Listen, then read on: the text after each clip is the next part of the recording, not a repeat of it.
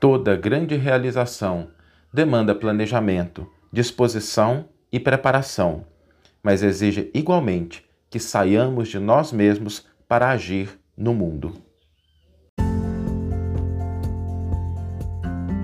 Você está ouvindo o podcast O Evangelho por Emmanuel, um podcast dedicado à interpretação e ao estudo da Boa Nova de Jesus através da contribuição do benfeitor Emmanuel. Hoje vamos refletir sobre um versículo de uma das grandes parábolas de Jesus, que é a parábola do semeador. É uma parábola muito conhecida, é uma das poucas, né, na verdade, das poucas, uma das duas parábolas que Jesus explica o sentido dela no próprio Evangelho. E ali, logo no começo, um versículo muito significativo para todos nós. Ele é simples, singelo, mas de uma profundidade, de uma relevância extraordinária. O versículo diz simplesmente: o semeador saiu a semear. E nesse, nesse versículo, nós temos ali um, uma síntese do que significa a proposta das realizações no mundo. Sejam as realizações que nós almejamos a benefício de nós mesmos, seja a benefício do nosso próximo, seja no sentido de transformar, de levar a verdade, de levar o consolo, a esperança, de estabelecer uma ideia nova essas realizações que a gente pretende concretizar no campo do mundo, elas devem se basear no que está explícito nesse versículo. O gesto do semeador é muito importante porque ele se dirige à semeadura. Ele não fica esperando que as coisas aconteçam. Ele não fica ali com um saco de semente aguardando que a semente germine, que as coisas produzam. Não, ele se dirige até a semeadura. E esse gesto do semeador, ele nos traz três elementos fundamentais. Três elementos fundamentais. Eu vou comentar dois deles e eu vou deixar o terceiro para o final. O primeiro deles é o movimento. Ele se dirige até a semeadura.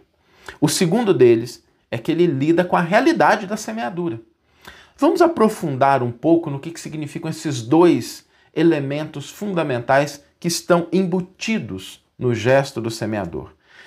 Esse movimento na direção do mundo, ir em direção à semeadura, em direção ao campo, o local de plantio, significa o seguinte: é importante que nós façamos planos e que os nossos planos sejam maravilhosos. É fundamental isso, a gente não pode viver sem direção que a gente cultive as disposições internas, as disposições santificantes, as nossas energias, que a gente construa mentalmente os projetos redentores da nossa vida, que a gente elabore, que a gente planeje disposições, que a gente estruture os projetos. Isso tudo é muito importante. Mas é igualmente importante e fundamental que a gente comece a agir, que a gente saia de nós mesmos e que a gente se predisponha a servir. Servir a humanidade, servir os nossos irmãos e servir aos propósitos que a gente estabelece.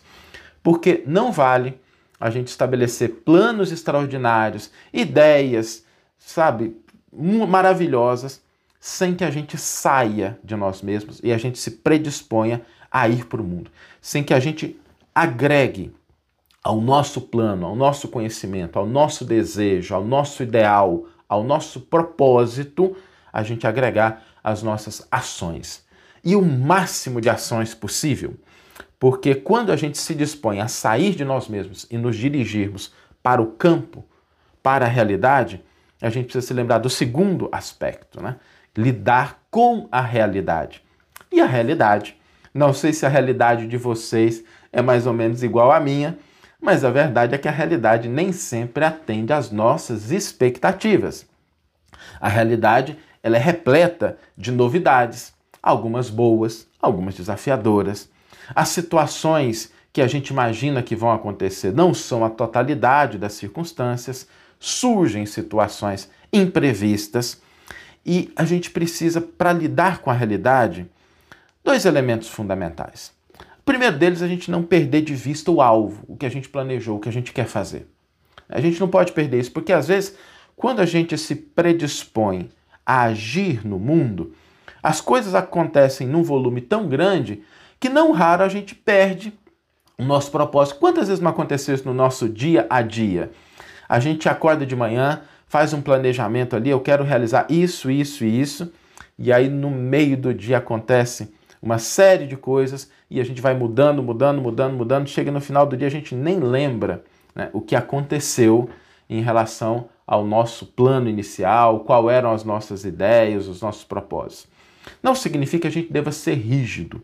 A gente pode abrir mão, a gente pode fazer concessão, a gente pode ser flexível, mas é importante que isso seja uma decisão consciente e não simplesmente o fruto de circunstâncias que se alteram.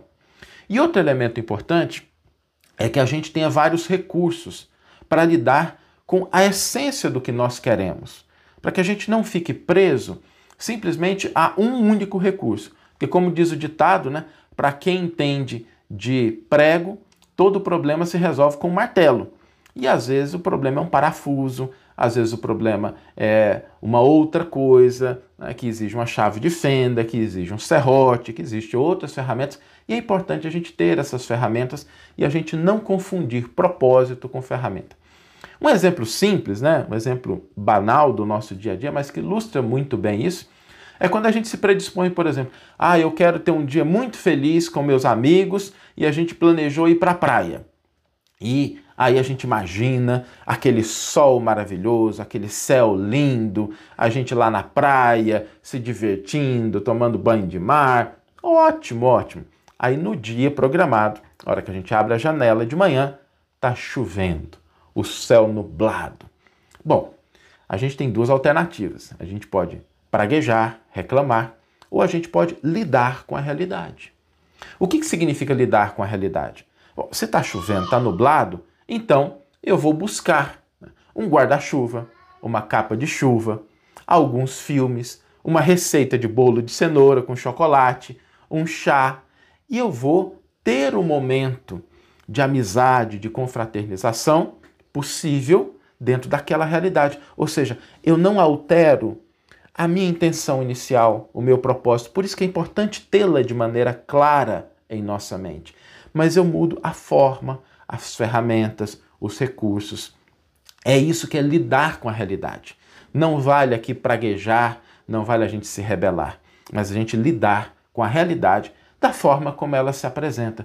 E muitas vezes a realidade nos ensina ela nos transforma e às vezes ela apresenta até situações melhores do que aquelas que a gente havia idealizado.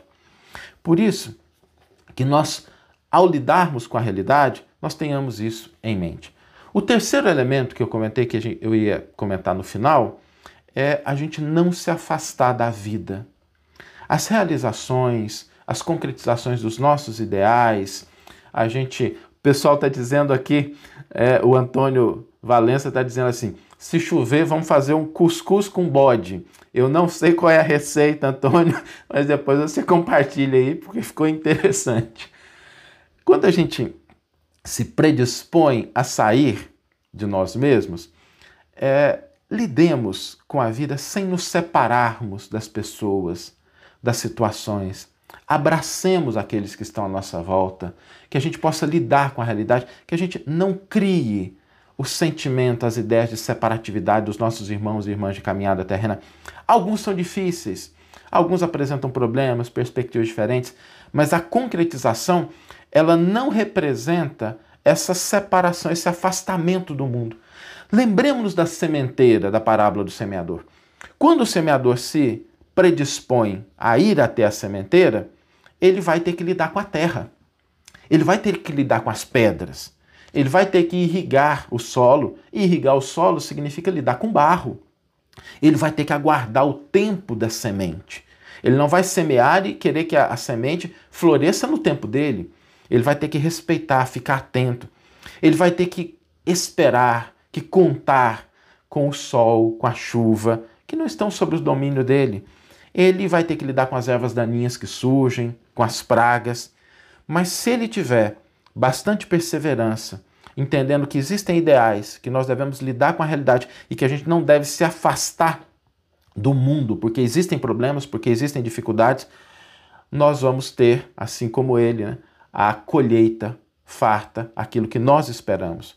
Por isso, lembremos-nos que, em favor de nós mesmos, em favor das ideias que nós gostaríamos de ver crescer e florescer do mundo, utilizemos o exemplo do semeador.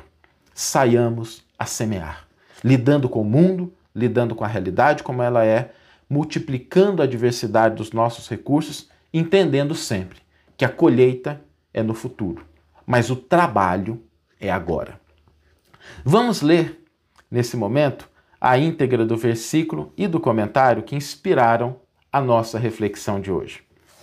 O versículo está no Evangelho de Mateus, capítulo 13, versículo 3, e nos diz: Eis que o semeador saiu a semear. Emmanuel intitula o comentário O semeador saiu. E vai nos dizer o benfeitor: Plantar o bem e estendê-lo sempre, desculpe, plantar o bem e estendê-lo sempre. Para isso, agir e servir são imperativos de natureza espiritual. Não convém lembrar, no entanto, que a sementeira não se realiza em talhões recamados de ouro. O semeador lidará com a terra. Após arroteá-la, na maioria dos casos, precisará irrigá-la e por isso conviverá com o barro do mundo. Enquanto prepara o ninho às sementes, não evitará resquícios de poeira e lama, lodo e adubo nas próprias mãos. Aguardará com interesse a germinação das esperanças que se lhe consubstanciam nas plantas nascentes, e em seguida os cuidados se lhe redobram. Indispensável acompanhar a influência do calor e da umidade, preservar a lavoura iniciante contra a incursão de pragas invasoras, observar as alterações do tempo e garantir as condições de êxito à plantação até que surja a colheita dos frutos. Idêntica situação no mundo ainda é a de todos os cultivadores da seara do bem. Designados para o lançamento das ideias alusivas à renovação espiritual, quase sempre são impelidos a suportar o contato das glebas difíceis da incompreensão humana.